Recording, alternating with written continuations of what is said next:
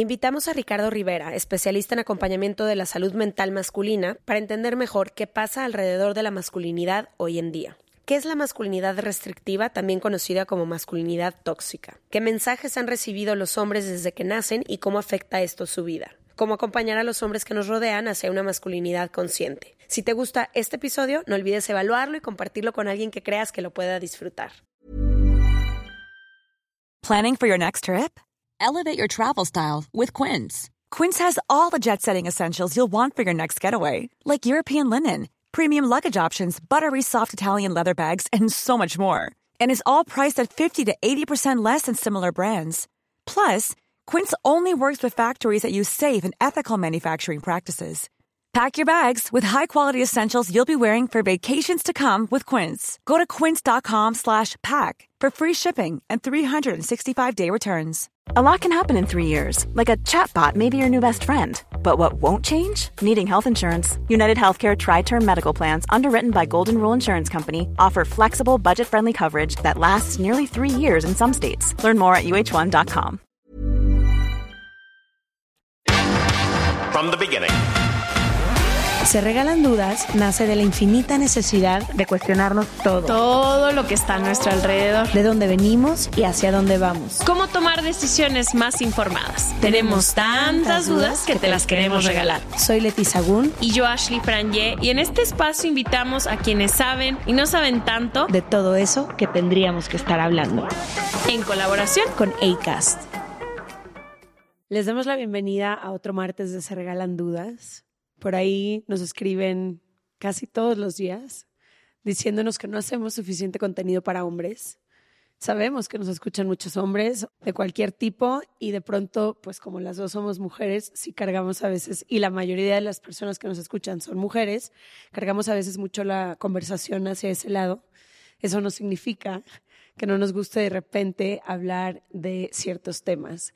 Y hoy a mí me emociona mucho este tema porque creo que es uno de los temas que más ha cambiado, que más me ha tocado ver a mí que cambie desde que era niña hasta el día de hoy. Y hace cuatro años que empezamos el podcast y tuvimos un episodio ahí al principio para hablar de masculinidad. Creo que en estos cuatro años ha cambiado una vez más mi mirada, mi entendimiento, el espacio que, que creo que ahora necesitan también los hombres en este en esta lucha que estamos haciendo las mujeres para encontrar lo que por tantos años se nos arrebató, creo que también tenemos que hablar del tema de la masculinidad y de todo lo que significa, porque cuando nos quejamos tanto nosotras de, del patriarcado, del machismo, de todo, no hemos sido las únicas que hemos sido oprimidas por este sistema o víctimas, ¿no? Creo que de distintas formas, evidentemente la opresión sistemática ha sido hacia nosotras, pero eso no significa que eso no haya limitado la masculinidad en tantas otras cosas. Entonces me emociona mucho hablar de esto hoy porque acompaño ahora a muchos hombres en mi vida, a muchos hombres que están teniendo estas conversaciones incómodas, que están cuestionándose, ok, ya entendí que no va por ahí, ya entendí que no solo me hago daño a mí, que no solo le hago daño a las personas más cercanas a mí, a mis relaciones de pareja, a las mujeres en mi vida, a mi propia salud mental, a todo. Pero ahora, ¿cómo, cómo le hago? ¿Por dónde empiezo a caminar? ¿Cuál es la solución?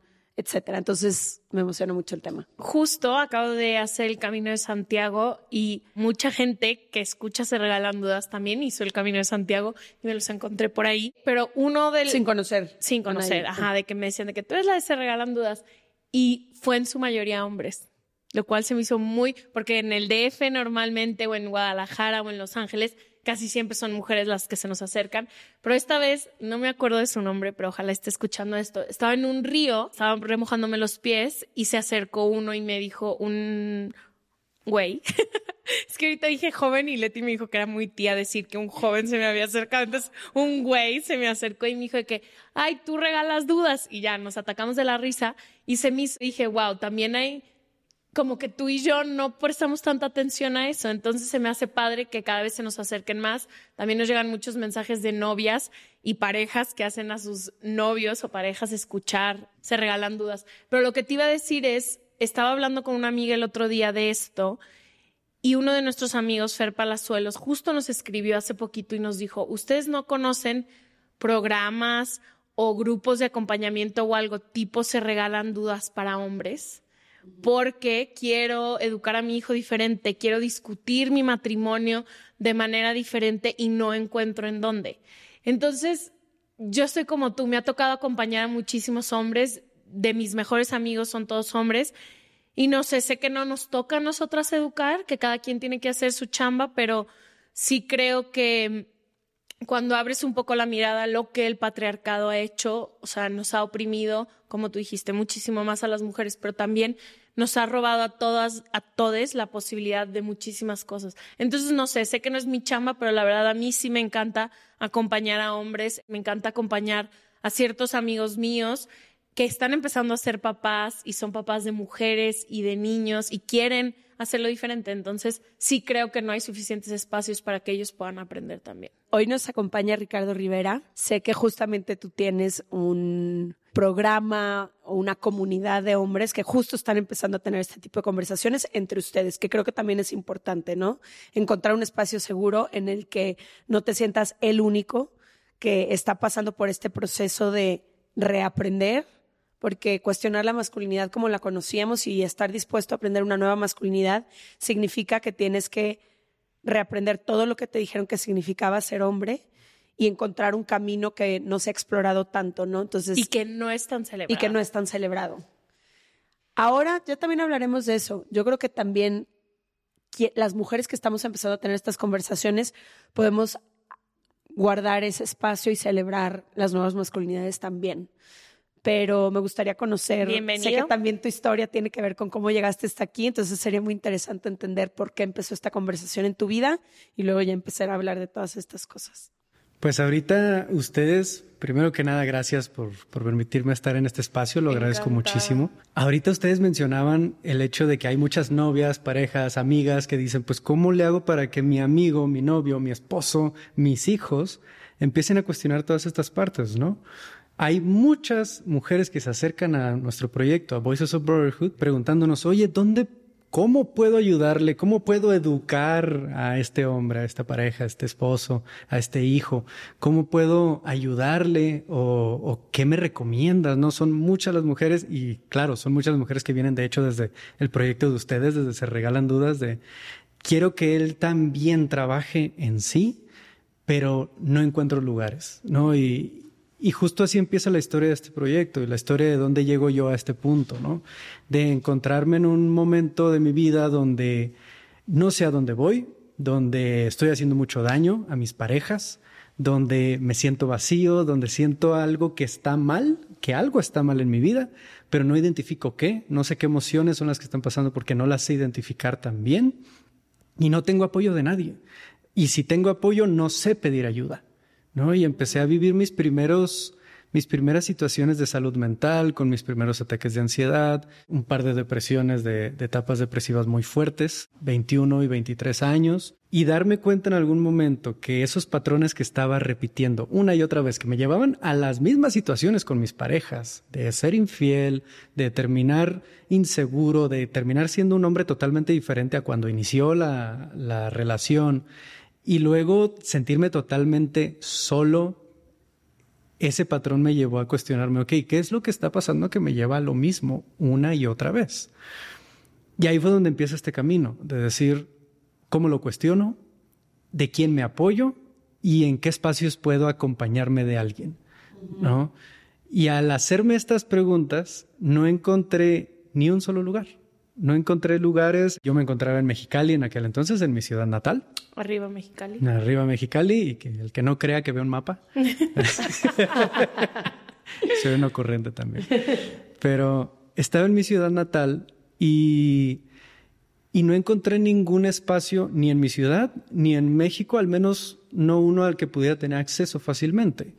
Así que tiempo después vengo a Ciudad de México, me quedo eh, unos años aquí y sigo con las mismas situaciones. Empiezo a cuestionarlo de diferentes maneras, desde la psicología, en terapia, en mi búsqueda espiritual también. Me, envolví un poco el cristianismo también para cuestionarme desde ese lado también y fui buscando algunas maneras, pero seguía sin encontrar algo, una comunidad que se, que se enfocara en ello, en ese acompañamiento. Así que llegó un punto en el que dije, sí, con quién decir por qué tengo que hacer esto si soy hombre? ¿Por qué tengo que validarme de esta manera siendo hombre? Eh, no había espacios eh, específicamente para ello, no los encontraba. Así que en algún momento me decidí crearlo yo, capacitarme, ver de qué manera podía educarme más al respecto, desde la psicología, desde el acompañamiento, desde los diferentes métodos que pudiera encontrar para yo mejorar mis herramientas y mi proceso y ayudar a otros también, o darles un norte al menos, unas pequeñas herramientas iniciales.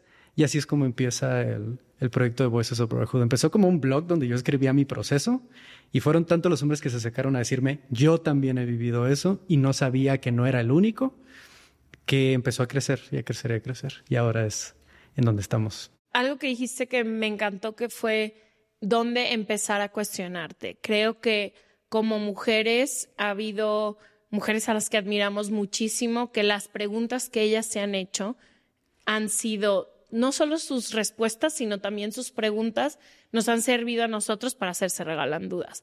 ¿De dónde debe o de dónde sugerirías o de dónde puedes dar de qué pie para que empiecen a cuestionarse? Y también creo que, ¿qué se debe cuestionar un hombre? Porque creo que hay empieza, como tú dices, a ver estos espacios, pero creo que no hay mucha representación sobre cómo se ve un hombre que se cuestiona constantemente qué es lo que debe de ser y qué es lo que quiere ser. Claro, y hay una, hay una frase que se me hace muy importante y que le, les menciono mucho a los hombres de los círculos que voy facilitando y los grupos con los que trabajo, que les digo, lo más importante no es que salgas aquí con todas las respuestas, es que salgas con mejores preguntas para ti mismo. Así que en sí no hay una pregunta específicamente con cuál empezar. Cada quien tiene sus preguntas y ustedes lo han visto muchas veces. Cada quien tiene sus dudas sobre su proceso en específico. Pero creo que una de las que más se repiten y que más importante es que nos hagamos, en este caso específico como hombres, es qué cosas de las que yo hago son una mera replicación de lo que he visto en mi entorno, de mi padre, de mis tíos, de los hombres que me rodean, de la televisión, de incluso de temas tan tabú como la pornografía y demás, y qué cosas son aquellas que realmente estoy eligiendo hacer porque son cosas que me representan, que me identifican, a mí. Y muchas veces nos perdemos en esa pregunta, de decir, no, es que me doy cuenta que eso lo pienso y lo hago porque es lo que vi en todo momento y, no podemos culparnos de ello, porque en realidad todo lo que vemos en nuestra infancia, todo lo que vemos en nuestra juventud, es lo que empezamos a replicar. Y que hasta que no lo cuestionemos y digamos, ok, ¿qué cosas son las que son mías y qué cosas son las que no, las que solo estoy repitiendo?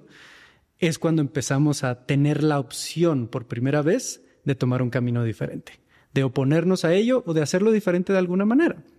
Y ahí empieza esas preguntas. Yo creo que para responder esa pregunta específicamente, primero empieza a identificar y hacerte la pregunta de qué cosas son mías y qué cosas solo estoy replicando, porque ahí es donde podemos empezar a hacer las cosas distinto, decidir diferente. Se me hace muy fuerte como por lo menos en el momento en que creo que nosotros tres aquí estábamos creciendo, era como, bueno, hay dos formas de existir y eres hombre o eres mujer, y si eres hombre, este es el comportamiento, las características, las aptitudes, las habilidades, todo que tienes que tener, desarrollar, hacer, y lo mismo para las mujeres, ¿no? Y como lo limitante que eso ha sido en todos los sentidos. En todo para nosotras muchísimo y lo, quien escucha se regalan dudas ya se lo sabe de memoria, pero hemos tratado de romper en este espacio todas esas etiquetas, paradigmas, estereotipos y cajas en las que se ha tratado de meter a las mujeres y decir, ser mujer se puede ver como tú quieras que se vea y puedes expandir tu posibilidad hasta donde tu imaginación te alcance. Y creo que lo mismo me gustaría poder hacer para los hombres. Creo que también para los hombres el mensaje fue muy claro desde chicos, ¿no? Tú como hombre tienes que ser el fuerte, el proveedor, el todo lo puede, el macho alfa, el todas mías, el tantos, tantos, tantos mensajes que también pareciera que son muy sutiles y luego ves, por ejemplo, que hay creo que cuatro suicidios más de hombres a comparación de mujeres. Mucho más, es el 80%. No es, casualidad, es que es lo que, tú, lo que tú decías al principio. si quiero pedir ayuda, no sé ni siquiera a quién pedirle ayuda o cómo pedirle ayuda. Hay algo que está pasando dentro de mí y no sé nombrarlo porque nunca se me enseñó a conectar con mis emociones. No conecto ni siquiera con mis verdaderas necesidades y creo que una cosa muy importante entender para mí ha sido, no importa quién seas como persona, no importa tu sexo, tu orientación sexual o cómo te definas, todos los seres humanos tenemos energía masculina y energía femenina dentro de nosotros o de nosotras. Y la única forma de tener un bienestar en la vida y de poder, de poder existir en paz y tranquilidad es cuando estas energías tienen un balance dentro de esa persona. Si solamente has alimentado toda la vida, y no te culpo por los mensajes de la sociedad, tu energía masculina y estás en completa desconexión con tu energía femenina, nunca vas a poder encontrar esa tan anhelada paz que cualquier persona quisiera. Pero si desde chico te dijeron, no llores, a ver, no, es que no quiero poner palabras. Tú dime, tú dime cuáles son los mensajes que les decía. Ah, hay una de las, de las frases más importantes que tiene mucho que ver con todo esto y que lo representa muy bien, que lo, lo ejemplifica muy bien, que es no llores porque eso es de niñas. Ahí van dos cosas muy pesadas. Una, estás negando tu naturaleza emocional, que como humanos las emociones son humanas. Negar que, que tenemos emociones es negar nuestra humanidad. Y ahora estás diciendo que eso es solo para mujeres, o sea, eso que te haría inferior como hombre, sí se acepta en una mujer. Estás diciendo que una mujer es inferior. Así que aquí hay un lado de rechazar un aspecto emocional en ti mismo, como rechazar a la mujer como una igual. Así que ahí hay dos cosas pesadas e importantes de tocar y ahí es donde inicia no necesariamente solo en esta frase, pero sí en ese contexto de como hombre no debes de pedir ayuda, te las tienes que arreglar tú solo, tienes que ser fuerte, tanto física como emocionalmente, mentalmente también, no debes de estar diciendo tus debilidades, entre comillas, no debes de ser vulnerable para con las demás personas porque eso te pone en un nivel más abajo. Y tú tienes que mostrarte siempre como que todo lo sabes, todo lo tienes bajo control y todo sabes hacia dónde vas. No puedes tener dudas de nada porque eso te hace menos hombre. Y al rechazar esa parte de dudar, de a veces tener algunas emociones que tal vez no se sienten tan bien, que a veces son incómodas, de sentir tristeza, de sentir angustia, preocupación, de, de ser vulnerables. Todo eso son aspectos que, si bien es un tema a veces que puede ser subjetivo, se representan mucho con lo femenino. ¿Sí? No necesariamente con la mujer, sino con un aspecto femenino que, como dices, es un aspecto humano de cada uno de nosotros. Y cuando lo rechazamos, estamos cargándonos hacia un lado hiper masculino.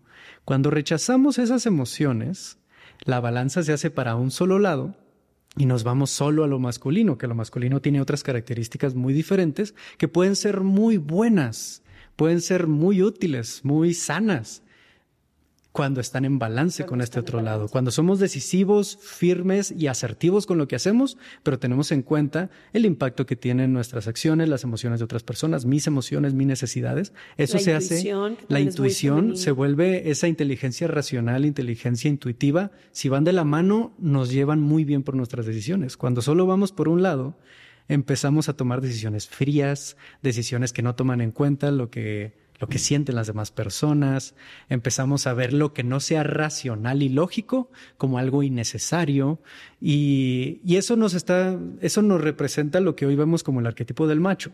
¿no? Lo que viene de ese arquetipo del, del, del, hombre macho o de una persona que está muy influenciada por el machismo. Quisiera que ejemplificaras qué son las características que tiene este macho o cuáles pueden ser porque creo que muchos hombres será la primera vez que dentro de su privilegio no se han cuestionado que ciertas cosas que son tan naturales para ellos y que se fomentan no solo sistemáticamente, pero sino también alrededor de su familia. O sea, ¿cuáles son esas características?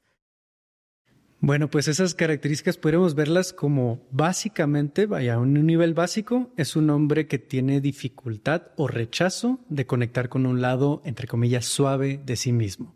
Conectar con una parte más artística, emocional, con, con, una parte que pueda emocionarse de las cosas realmente o sentirse triste por las cosas realmente, que sea capaz de escuchar a otros sin la necesidad de solucionar todo el tiempo, de dar una respuesta todo el tiempo. Esa escucha activa tiene mucho que ver con saber estar solamente. Y el saber estar solamente es una cualidad muy emocional, muy femenina. Y cuando estamos desconectados de esos aspectos de qué necesito yo y por ende qué necesitan otras personas, qué emociones siento yo y qué emociones sienten otras personas, nos cargamos mucho hacia este lado. Y ahí es donde se da el arquetipo del, del macho, donde empezamos a ser, como decía ahorita, demasiado enfocados en estructura, en dirección, en asertividad, en decisiones, en solucionar todo el tiempo. Y somos estas máquinas de, soluciones, máquinas de respuestas, que para todo tenemos que decir algo. Y eso es algo que escucho muchísimo con mis amigas, ¿no? Con las amigas saben que tengo este proyecto y demás y llegan y me quieren preguntar, oye, ¿qué hago si mi novio? Y ya, ¿no? Y algo que se repite mucho es esta pregunta de, cada que le comparto algo a mi novio sobre lo que estoy viviendo en el trabajo, en mis proyectos o lo que estoy sintiendo, me dice, ay, pero ¿por qué no haces tal? Ay, pero ¿por qué no hubieras dicho esto? Hubieras hecho el otro. Solución cuando tal vez lo que necesitaba en ese momento era simplemente decir, sí, te entiendo, o sea, te escucho, te escucho, o sea, suena que está difícil, ¿no? Suena que es frustrante, aquí estoy para ti. Y ya, y ya. no se necesita más. Pero estamos tan enfocados en este, en estos arquetipos, en este aspecto de el hombre tiene que, hacer esto. Como decían ahorita, esto no solo afecta a la mujer de una manera, si, si bien nos afecta de formas muy diferentes y muy visibles de un lado y, del otro, y del otro muy invisible. No perdona a nadie. Es para, sí, esto no es, como decía ahorita, no es un tema que al menos siento yo y tal vez viene influenciado por de dónde vengo y demás, no siento que sea algo a lo que se le deba culpar a alguien, sino de lo que nos debemos ser hacer responsables de cambiarlo de cuestionarnos y cambiarlo. Y ahí es donde viene, vaya, regresando a la pregunta, muchos de nosotros que rechazamos esos aspectos y que decimos, ok, voy a competir por ser el hombre duro, fuerte, respetable y ese arquetipo, nos vamos hacia un lado del arquetipo del macho. Una cosa bien interesante aquí es que no es el único, no es la única forma de masculinidad que puede ser dañina. El macho es el que más vemos porque es el decidido, es el asertivo, es el que está haciendo ruido por todos lados, es el que es, suele ser más abusivo visiblemente, más violento. El que más grita. El, que, más grita, el que más todo esto. Por eso lo vemos más. Pero hay otras formas de masculinidad también que pueden estar haciendo daño. Hay una forma que el doctor Robert Glover, un terapeuta muy, muy famoso, escritor de varios libros que son muy enfocados hacia hombres, habla que es el síndrome del tipo lindo, algo a lo que yo le llamo de una forma más sencilla como una masculinidad herida. Un hombre que ha conectado totalmente con su lado femenino, pero ha dejado de lado ese lado masculino, que es el que habla mucho de la friend zone, de que es el amigo que siempre está ahí con, con la amiga, siempre queriéndole dar esa, ese, esa complacencia, ser siempre complaciente, nunca dice que no, nunca pone límites, siempre es el, el good guy el buen chico que siempre está para los demás. Y termina juntando mucho y mucho y mucho resentimiento de todo eso que no le dijo que no, todo eso lo que le dijo que sí, que en realidad era no, porque es muy complaciente con las demás personas y termina explotando en algún momento con resentimiento, con pasivo, formas pasivo-agresivas, con manipulación emocional. O sea, son formas muy diferentes. Una es muy silenciosa, otra es muy agresiva, muy vistosa. Hay justo un libro. Pero es un desbalance. Hay justo un libro de masculinidad tóxica que escribe Lewis House, donde él agrupa las masculinidades tóxicas dentro de cinco o seis, no me acuerdo, y dice que cualquier hombre que él ha conocido cabe en alguno de esos grupos. Eh, tuvimos un episodio donde yo los mencionaba uno por uno. No me acuerdo de todos, pero me acuerdo que uno era justo el alfa, que es este que tú decías que es hiperpolarizado como en el machismo. Eh, líder, todo puedo, voy contra todo y el exitoso y el de la portada y todo. Y luego había otro, por ejemplo, que me acuerdo muy bien, que es como esta máscara como del cómico. Sí. No, el, que todo ese dolor lo, lo, transforma, bromas todo el tiempo, no sé, no me acuerdo exactamente como de todos los otros, pero sí me acuerdo que tenían todas estas características en común. Y ahorita que decías que no se pueden quedar callados muchas veces sin siempre querer tener una opinión y creer que la opinión que tienen es la, la que tiene la razón, digo, pues sí, sí, siempre se les enseñó a competir, ¿no? A ser el número uno, a que eso era lo más valioso, lo más celebrado. Y luego también, no sé, tú ahorita nos compartías que tienes 30 años, no sé cuántos años tengan las personas que nos escuchan, los hombres que nos escuchen, pero si 30 años de tu vida recibiste un mensaje todos los días y construiste una personalidad y una máscara con base a todas esas cosas que tú escuchaste, pues va a ser un proceso que te va a tomar mucho trabajo y mucho tiempo. No, desaprender Desaprender todo eso porque construiste tu valor, tu persona, tu celebración. Tu sentido del humor. Tu sentido del humor a lo mejor aplastando a otros o a lo mejor minimizando a la mujer o a lo mejor, no sé, ¿no? Minimizándote a ti mismo. Minimizándote a ti. Sí, porque quien minimiza solo se puede minimizar. Yo, te, yo quiero hablar de algo que creo que para los hombres, o al menos con los que me rodeo toda la vida, ha sido muy difícil y ha sido esta parte de comunicar. Si bien pueden sentarse en una junta, el, uno de los arquetipos de los que hablabas, a decirnos millones de cosas, cuando tiene que ver con sus sentimientos, cuando tiene que hablar de momentos en los que las cosas no están saliendo bien, cuando hay que pedir ayuda, la mayoría de ellos no tienen las herramientas para siquiera poder comunicarse asertivamente con sus parejas, ¿no? Entonces me gustaría poder hablar de eso y que pudieras dar algunos tips para quienes normalmente en Se Regalan Dudas hablamos muchísimo de ir a terapia, pero sé y siento que el estigma de los hombres es muchísimo más intenso todavía, así de por sí socialmente es, hacia los hombres les toca todavía más cómo es que vas a terapia y entre usted, aquí entre mujeres cada vez hay más mujeres que van a terapia.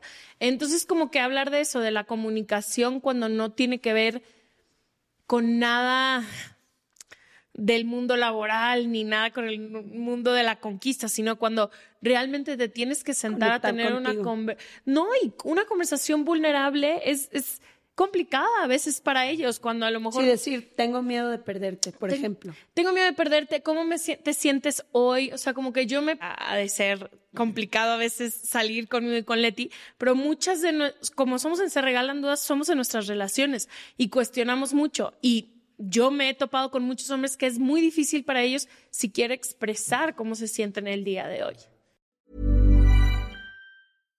One size fits all seemed like a good idea for clothes. Nice dress. Uh, it's a it's a t-shirt. Until you tried it on. Same goes for your healthcare. That's why United Healthcare offers a variety of flexible, budget friendly coverage for medical, vision, dental, and more. So, whether you're between jobs, coming off a parent's plan, or even missed open enrollment, you can find the plan that fits you best. Find out more about United Healthcare coverage at uh1.com. That's uh1.com. This message comes from BOF sponsor eBay. You'll know real when you get it. It'll say eBay Authenticity Guarantee and you'll feel it. Maybe it's a head turning handbag, a watch that says it all, jewelry that makes you look like the gem, or sneakers and streetwear so fresh every step feels fly. eBay gets it. So look for the blue check mark next to that thing you love and be confident that every inch, stitch, sole, and logo is checked by experts. With eBay Authenticity Guarantee, you can trust that feeling of real is always in reach. Ensure your next purchase is the real deal. Visit eBay.com for terms.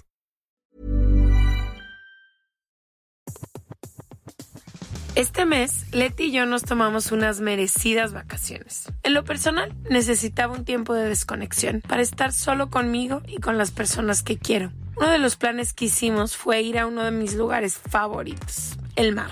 Por eso decidí comprarme un traje de baño lindo, protector solar y algunas otras cosas que quería llevarme a la playa. Después de comprar lo que necesitaba, usé una app que se convirtió en mi más grande aliada, porque me regresó dinero en efectivo y me recompensó por muchos de los gastos que hice. La app se llama Hypora y es muy sencilla, rápida y segura de usar. Hybora me ha regresado dinero por comprar en tiendas como Lowell's, Macy's, Sephora, Best Buy y mucho más. Tú también puedes empezar a usarla y recibir dinero por comprar desde comestibles hasta artículos del hogar y de belleza. Lo único que tienes que hacer es agregar tus ofertas en la aplicación, subir tu recibo y listo. Obtendrás dinero real que podrás depositar a tu cuenta bancaria, PayPal o tarjetas de regalo. Si tú también quieres aprovechar estos beneficios, en este momento, para ti que eres parte de nuestra comunidad, Hybora ofrece 5 dólares por solo probar Hybora usando el código DUDAS cuando te registras. Simplemente ve a la Apple Store o a Google Play Store y descarga la aplicación Hybora, completamente gratis para comenzar a ganar dinero en efectivo y use el código DUDAS. Eso es I-B-O-T-T-A en App Store o en Google Play con el código DUDAS. Esa parte es muy importante mencionar, qué bueno que lo traes a la conversación, porque creo que la primer parte como tip para todos los hombres que escuchen esto es que, y para todas las mujeres y para todo el mundo, de hecho, que, que escuche esto, es que se empieza por la compasión, de saber que muchas veces no es que no se quiera hablar de emociones, es que no puede. Y eso ¿Qué tiene que ver? O sea, ¿por qué, ¿por qué hago esta, por qué menciono esta parte? Porque hay algo muy importante que se ha estado estudiando desde la psicología, que es cuando una persona niega por tanto tiempo sus emociones, pasa toda la infancia con mensajes, como decían ahorita, de no expreses tristeza, eso no es de niños, eso no es de hombrecitos, tienes que ser hombre, tienes que ser el hombre de la casa, todos estos mensajes que se van, de los que se van envolviendo muchos hombres, de los que nos vamos envolviendo muchos hombres, cuando llegamos a los 11, 12 años, y esto viene de diferentes estudios de la psicología, se ve una diferencia ya en el vocabulario emocional entre los hombres y las mujeres a los 12 años. Y lo interesante aquí, y esto lo pueden ver en el documental de La máscara en la que vivimos, Damas You Live In, se llama. En, esa, en ese documental mencionan algunos expertos cómo es que a los 12 ese vocabulario emocional en los niños se ve totalmente distinto al de las niñas y al mismo tiempo y, en contrario, por así decirlo, la tasa de suicidios aumenta muchísimo en el, en el joven varón a comparación de la mujer hay una correlación ahí muy importante y muy visible en cuanto a cómo es que todos estos mensajes crearon una situación de alexitimia, que la alexitimia es una desconexión de nuestra capacidad de comunicación, nuestra zona del cerebro que nos da la capacidad de comunicar las cosas a nuestra parte del lenguaje y nuestra área emocional. Se empieza a desconectar porque no se ha utilizado, se ha rechazado, se ha negado y esa conexión neuronal, si nos vamos a neurociencia, se ha debilitado mucho, no se ha usado. Y como las mujeres tienen más libertad en este aspecto, las mujeres tienen un camino neuronal, una forma de hacerlo más libre, por así decirlo, de poder hacerlo más fácilmente porque tienen más práctica en ello. Igual que un músculo que trabajas o, cuando tocamos la guitarra y luego ya ni pensamos qué notas son, simplemente sale, simplemente es automático. Bueno, la práctica nos lleva a esa maestría, por así decirlo. Cuando nosotros no hemos practicado nunca en hablar de nuestras emociones, no hay ninguna pizca de maestría de gestión emocional o de comunicación emocional. Así que buscar que un hombre de 40 años, que como decían ahorita, toda su vida ha negado esa parte, todos sus amigos ha sido, ah, no seas, y añadan la, palabra, homofóbica o, denigrante que quieran ahí, cuando estén expresando sus emociones, después de sus 40 años, sí se puede trabajar en ello. Pero como decían ahorita, no es en un mes, no es en un año, es un proceso. Es un proceso de cuestionar primeramente y ser compasivos con nosotros mismos de decir, ha sido un montón de tiempo el que he estado rechazando esta parte de mí que necesito validar me va a costar hacerlo y me va a costar un montón. Y está más difícil todavía, y aquí es un calling forward para las mujeres que heterosexuales que tienen un novio, un esposo de más, se vuelve más difícil todavía si tu pareja te dice, ¿por qué no me dices las cosas? ¿Por qué no me dices lo que sientes? Y tú te quedas como, es que no sé, es que no sé qué siento, solo sé que no me siento bien. Nunca lo he practicado. Así que lo que necesitamos es tener esa compasión de inicio Vaya, claro, si está pasando una situación de abuso, violencia, es un límite firme ahí y, tomar distancia. No es es eso algo muy diferente. Pero en una situación donde a un hombre se le dificulta hablar sobre emociones, yo tengo seis años aproximadamente trabajando en mi comunicación emocional, en mi vulnerabilidad y demás, y aún me cuesta. Aún es difícil en ocasiones. Aún hay veces que mi pareja, mi novia, me dice, siento que estás medio cerrado y yo sí, me siento cerrado. siento que no, ahorita nada más no tengo la energía emocional para hacerlo. Dame un espacito, déjamelo proceso, déjamelo respiro. ¿Y cómo ahorita regresamos. a trabajar eso? Primero es esta parte de decir, todo esto me pasó, mi historia es esta, mi padre era así, los hombres de los que me rodeé eran así. ¿Qué es lo que yo aprendí? Que el hombre no debe hacer esto. ¿Por qué? Porque así dijo mi padre que era, porque así dijo mi madre que era también, porque así dijo mi abuela o mi abuelo o, mi familia. ¿Qué necesito empezar a validar de mí mismo? Esa es una pregunta bien importante de inicio que es algo que nunca he validado de mí mismo, que nunca he compartido con nadie, que nunca he compartido ni con un profesional, ni en terapia, ni nada, que quiero y que necesito empezar a soltar. Porque así como nosotros empezamos a guardar y guardar, eso se vuelve una acumulación. Cuando las emociones no son expresadas o sentidas libremente, no se van, se acumulan y eso lo podemos ver por la terapia somática y por los estudios de trauma que estamos viendo hoy en día, los más avanzados. Las emociones se almacenan en el cuerpo.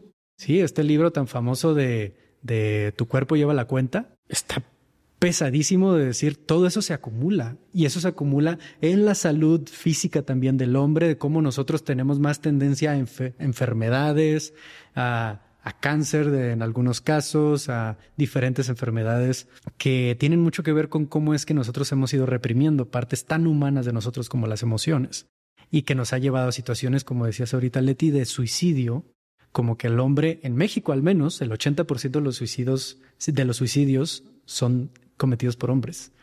Sí, la situación de depresión está muy pesada también en el que no hay comunicación al respecto y nunca es tratado por nadie, nunca es acompañado por nadie o nunca es comunicado.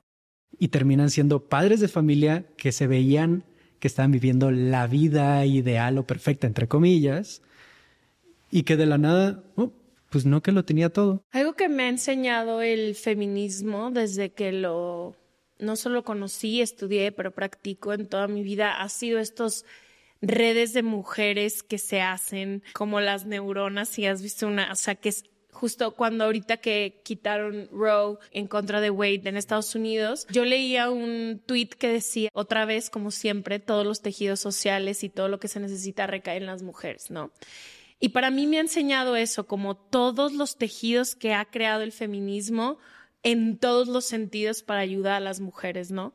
Sí, la sororidad. La sororidad que existe, cómo se manejan muchas amistades femeninas. Yo sé que ha habido muchísimo trabajo de miles de asociaciones para hablar de la sororidad. Sé que muchísimas mujeres empiezan a relacionarse de manera diferente entre mujeres y empezamos a tener muchísimos ejemplos de cómo hacerlo.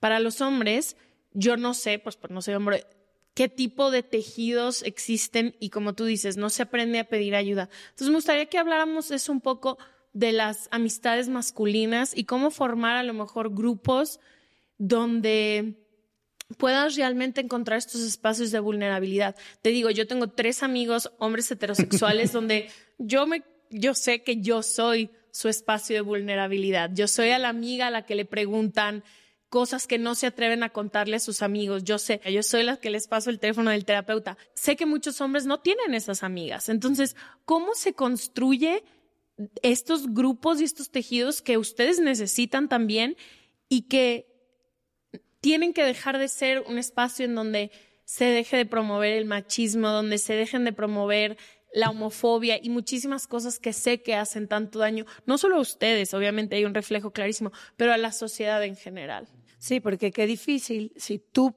personalmente estás haciendo este proceso de deconstrucción. No tienes con quién. Y tu grupo entero de amigos, al contrario, a lo mejor hasta te señala por lo que estás haciendo, de que quién eres, ¿no?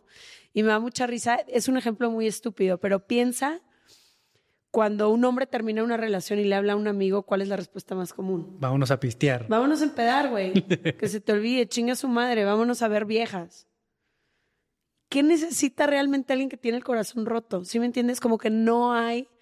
Pero bueno, regreso a la pregunta a, Ash, nada más creo que es importante eso.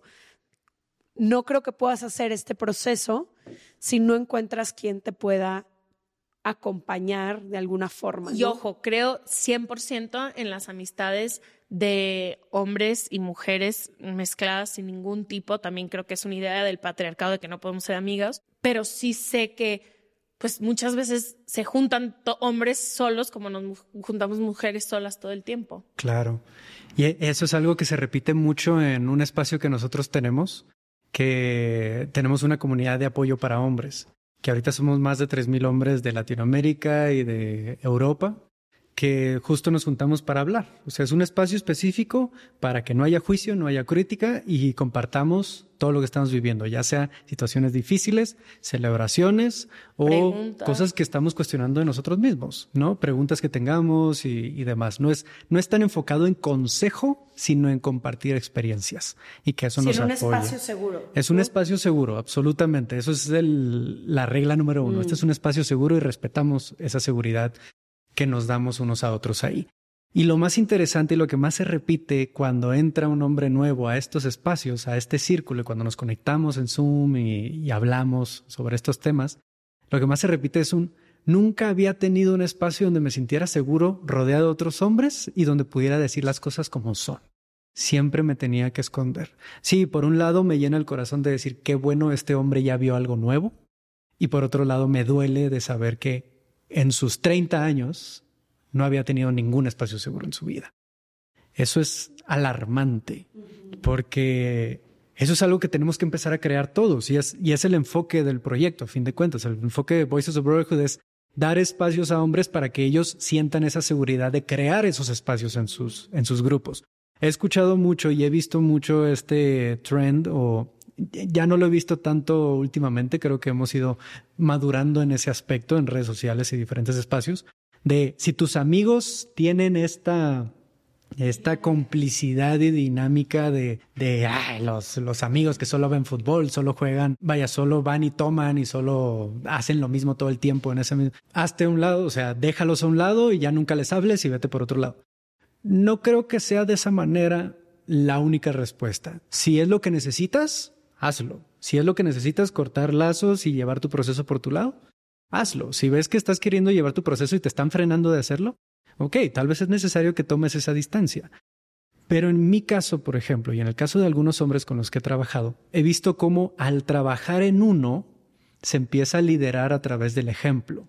Cuando yo empecé este trabajo, yo seguía en la universidad, iba saliendo de la universidad uno de mis más grandes amigos que ahorita vive en, en Monterrey, un saludo aquí para el Pirra, lo amo a ese hombre, el Pirra, ¿no? Sí. Con él empecé mi pisteadera, mi tomadera de alcohol. De verdad que yo nunca, vaya, yo tenía un rechazo muy fuerte al alcohol por un tema de un padre alcohólico, de una situación fuerte ahí de sustancias y demás. Pero en la universidad me dejé llevar, aprendí mucho y, y deshice mucho también en ese proceso. Y una de las personas que conocí en ese proceso fue Alpirra, ¿sí? Israel. Y en ese entonces, pues era, cuando estábamos con los amigos, era mucho el siempre querer comprobar algo, ¿no? Ser el que toma más y ser el que, ay, esto y el que se burla de esto y el otro, ¿no? Pero cuando estábamos él y yo, de vez en cuando me atrevía a preguntarle, ¿y cómo has estado? Rara vez se daba ese espacio en el que estábamos los dos solos, pero cuando se daba, le llegaba a preguntar, ¿y cómo estás? Ah, bien y todo eso, ¿no?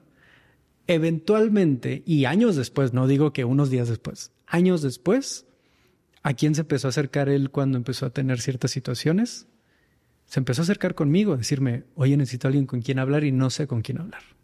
Y no es el único amigo que ha hecho eso. ha sido varios amigos, un amigo de Sinaloa, que es todo el estereotipo del hombre de Sinaloa, norteño. De, que también se ha estado acercando y trabajando en sí mismo. Y no digo que eso haya sido gracias a mí, no, sino que dejé una puerta abierta que di el ejemplo de abrir una puerta para hablar de algo más, no de lo mismo, no siempre de lo mismo. Y eventualmente cuando lo necesitaron y vieron que tal vez no había lugares, dijeron, me acuerdo que esa persona, que ese amigo, me dijo, ¿cómo estás? Y que me lo preguntó diferente. No, y me voy a acercar con él. Y han sido varios que se han acercado así. Y el punto es que en algún momento nosotros como hombres empecemos a sentirnos más y más y poquito a poquito más cómodos con ese lado nuestro, con esas emociones, con esa vulnerabilidad, con ese proceso propio de pedir ayuda, de compartirnos, de decir, sabes que esto me dolió, esto me preocupa, esto me da miedo, esto me encantó, esto me apasiona, amo hacer esto, para que seamos ejemplos para nuestros amigos de que está bien ser así también, que está bien ser como a nosotros nos nazca ser, no, no que el, hombre debe ser más emocional o el hombre debe ser más estructurado, firme y, y estoico, ¿no? Y pragmático. No, no, quitar el debe. Debe. Quitar ese debe. O sea, y, eso es lo que, exacto, porque, y, me lo han preguntado muchas veces, ¿qué es entonces una masculinidad sana? No vamos a ponernos, si la masculinidad, a mí me gusta decirle una masculinidad restrictiva, más que tóxica o más que demás, una masculinidad restrictiva si nos vamos a una masculinidad sana, no se trata de volver a hacer una lista de cosas que cumplir, porque otra vez estamos entrando en una cajita pequeña de lo que en el que yo, como humano, soy un universo de cosas y de creatividad y de identidad y de dinamismo que no cabe en una cajita. Si me quiero meter en otra cajita del hombre nuevo, el hombre deconstruido y demás, voy a entrar en otra cajita y me voy a limitar otra vez. Así que una masculinidad realmente madura, consciente y sana es una masculinidad que se, que se vive libremente, es un hombre que se está viviendo a sí mismo libremente. Y eso es el ejemplo que para crear estos espacios, al menos esa es mi teoría y esa es mi práctica y lo que veo que de alguna manera está funcionando con las comunidades que tenemos, dar el ejemplo a través de yo ser libre con mis decisiones y con mi forma de mostrarme de cómo yo me muestro y cómo yo me permito te preguntan cómo estás, no solo decir bien. O cuando a ti te preguntan, cuando la estás pasando mal, pedir ayuda. Exacto, atreverte a, estirar la mano para pedir ayuda, para realmente acercarte a alguien y decirle, ¿sabes qué? No me siento bien.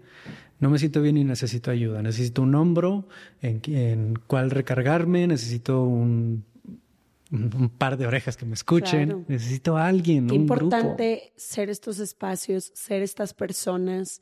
Creo que yo una de las cosas que más celebro en los últimos años de mi vida, además de el feminismo y las mujeres a las que me he encontrado, que nos vivimos, ahora entre amigas nos vivimos desde otro lugar y yo lo veo y lo siento, libre de juicio, libre de competencia, libre de muchas cosas, pero también celebro muchísimo el esfuerzo que yo veo en la mayoría de los hombres heterosexuales cercanos a mí. Justo esta semana, dos amigos míos que tienen arriba de 40 años, los dos me dijeron, ya empecé terapia, me siento tan distinto. No sé, qué bonito, qué bonito eh, personas con las que he salido estos últimos años, como haciéndose estas preguntas. Veo a mi hermano que ahora acaba de ser papá ni siquiera rechazando la manera en la que nosotros tuvimos a un padre, sino él mismo diciendo, a ver, si quiero ser un papá más presente, si quiero ser un papá. El otro día uno de mis mejores amigos me dijo, me siento un poco alejado de, de, mi hijo y de mi esposa porque está en sus primeros dos años de vida y es un momento en que el bebé necesita mucho de su madre, ¿no? y como que él que es que quiero ser tan papá presente que por qué estos dos primeros años no puedo. Entonces, no sé, celebro la vulnerabilidad, que se abran estas conversaciones, que haya espacios como el que tú estás creando, que haya amigos como el que tú has podido ser para algunos de tus amigos, que haya amigas como Ash, que sé que ha sido eso para muchos hombres en su vida.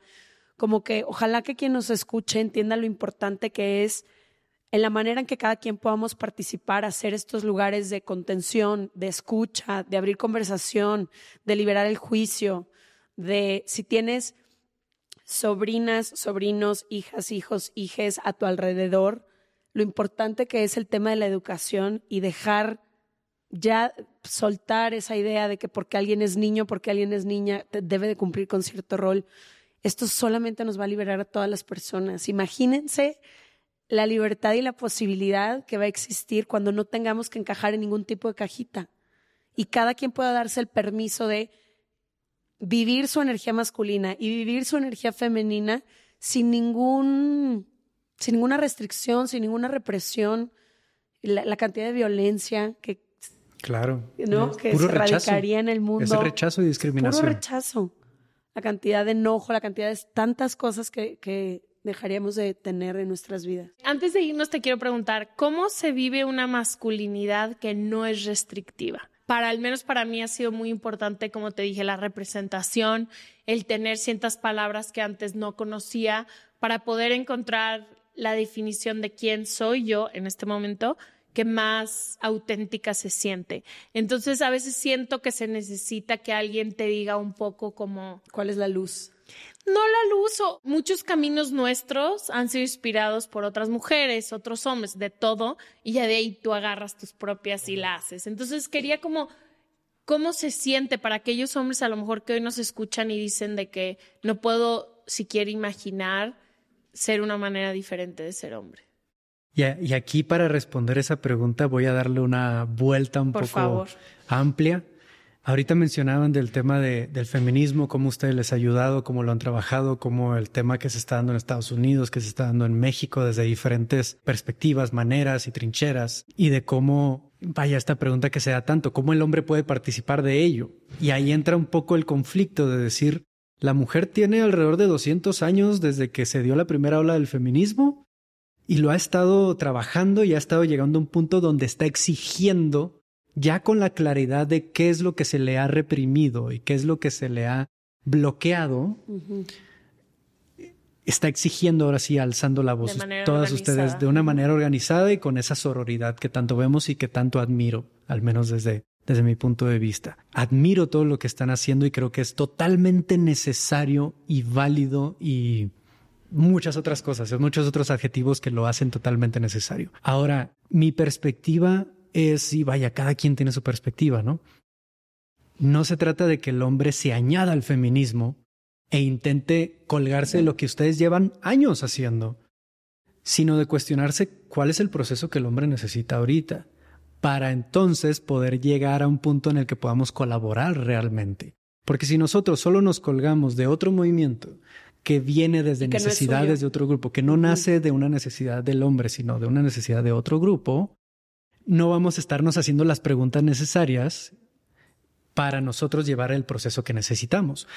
Y aquí hay una perspectiva importante que es el discriminado, aquel que ha sido discriminado, es el que se hace las preguntas de inicio, ¿sí? las primeras preguntas. El que está en una posición de privilegio, en una posición de comodidad, no tiene pregunta que hacerse porque está cómodo. Y esto lo podemos ver en el racismo, en el clasismo, en la misoginia. si, una noticia no te afecta, checa tu privilegio. Exacto, exacto. Y, eso es importante porque entonces ahí nos damos cuenta, ese es un indicador muy importante de que como hombres no ha habido las mismas problemáticas que la mujer por el mismo, el mismo indicador de que muchas veces no entendemos el por qué es que tantas mujeres están alzando la voz, porque no hemos tenido esas problemáticas. Y entonces nuestro proceso no es necesariamente el ir y alzar la voz y estar en todas las manifestaciones y demás, sino preguntarnos, ¿qué necesito yo primero? ¿Qué necesito yo primero? Y es cuestionar dónde estoy, qué siento, qué necesito. Y es lo que he dicho muchas veces en el proyecto. las mujeres ahorita están ya hacia afuera, exigiendo.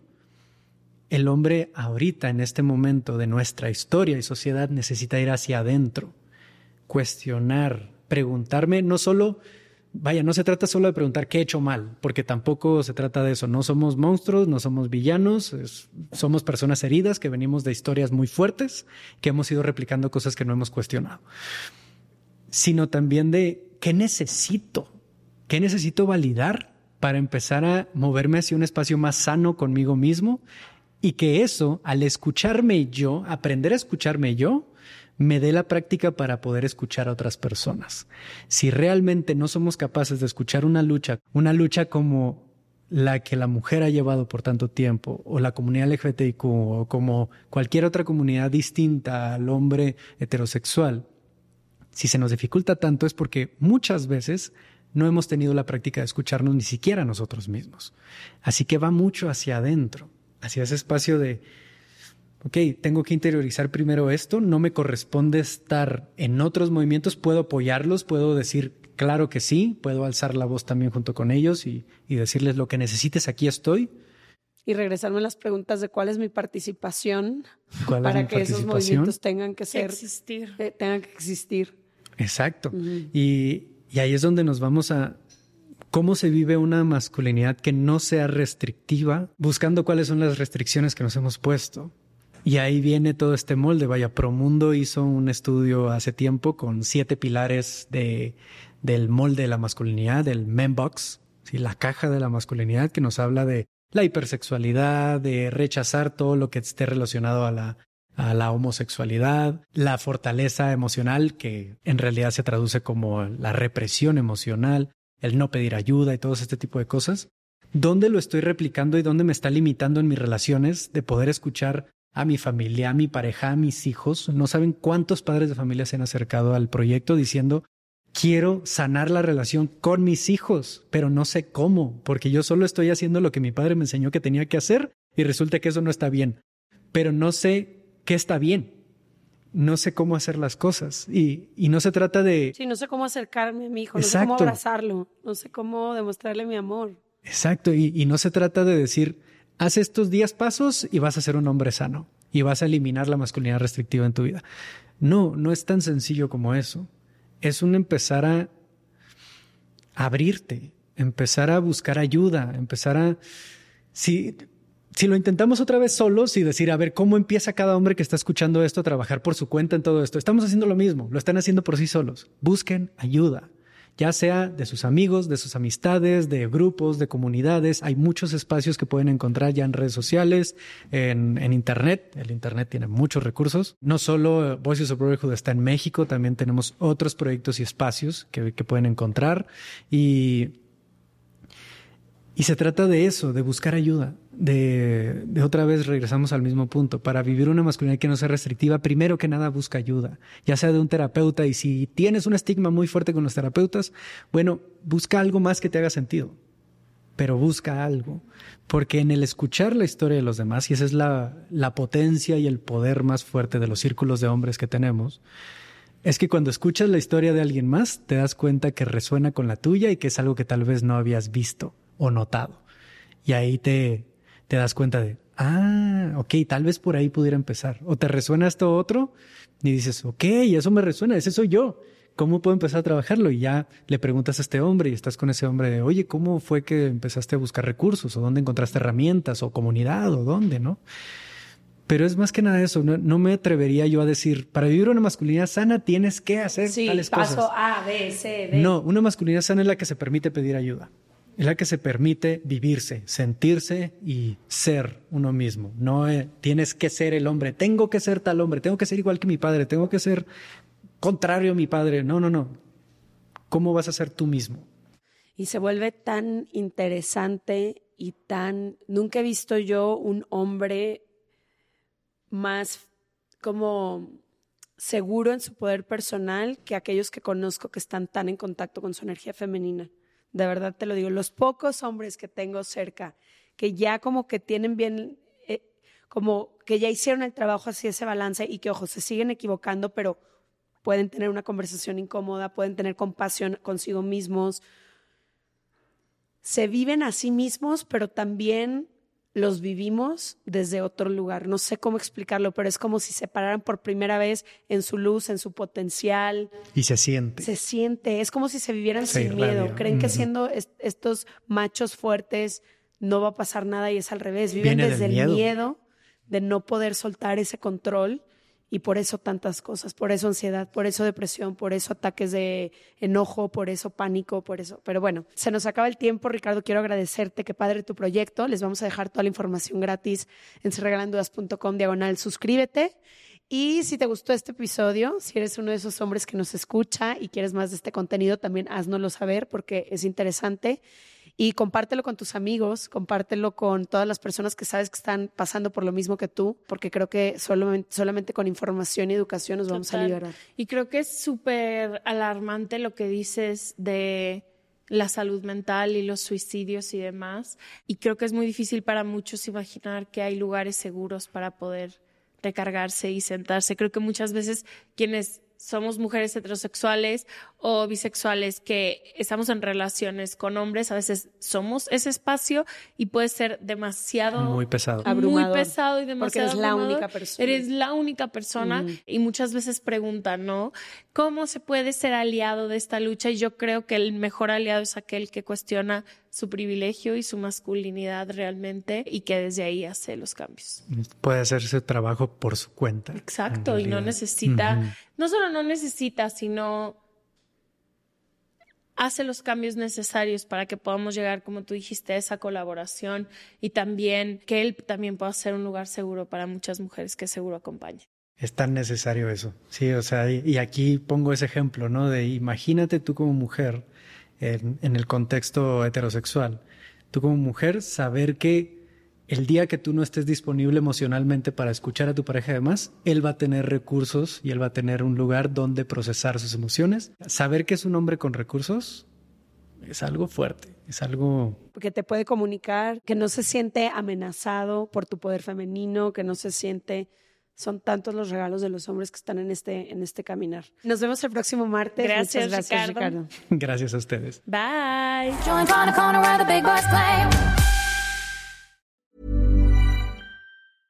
Hey, folks, I'm Mark Marin from the WTF Podcast, and this episode is brought to you by Kleenex Ultra Soft Tissues your ally to help tackle your allergy symptoms this season. I love the change of seasons, but nobody loves pollen and all those other things floating in the air that make you sneeze during this nice weather. Kleenex Ultra Soft tissues are hypoallergenic and allergist approved. So fight back against watery eyes and runny noses without worrying about irritating your skin. For this allergy season, grab Kleenex and face allergies head on. Want to get a chiseled look in the jawline? Sculpt and shape your jawline with added volume from Juvederm Volux XC. Juvederm Volux XC is an injectable gel specifically designed to be robust enough to improve moderate to severe loss of jawline definition. And it is the first and only hyaluronic acid filler approved for the jawline. Add volume to your jawline for a chiseled look with Juvederm Volux XC. For important safety information and to find a licensed specialist, visit juvederm.com that's J U V E D E R M dot com. Not for people with severe allergic reactions, allergies to lidocaine, or the proteins used in Juvederm. Common side effects include injection site redness, swelling, pain, tenderness, firmness, lumps, bumps, bruising, discoloration, or itching. There's a risk of unintentional injection into a blood vessel, which can cause vision abnormalities, blindness, stroke, temporary scabs, or scarring. Talk to a licensed specialist to find out if it's right for you. Visit juvederm.com. That's J U V E D E R M.com.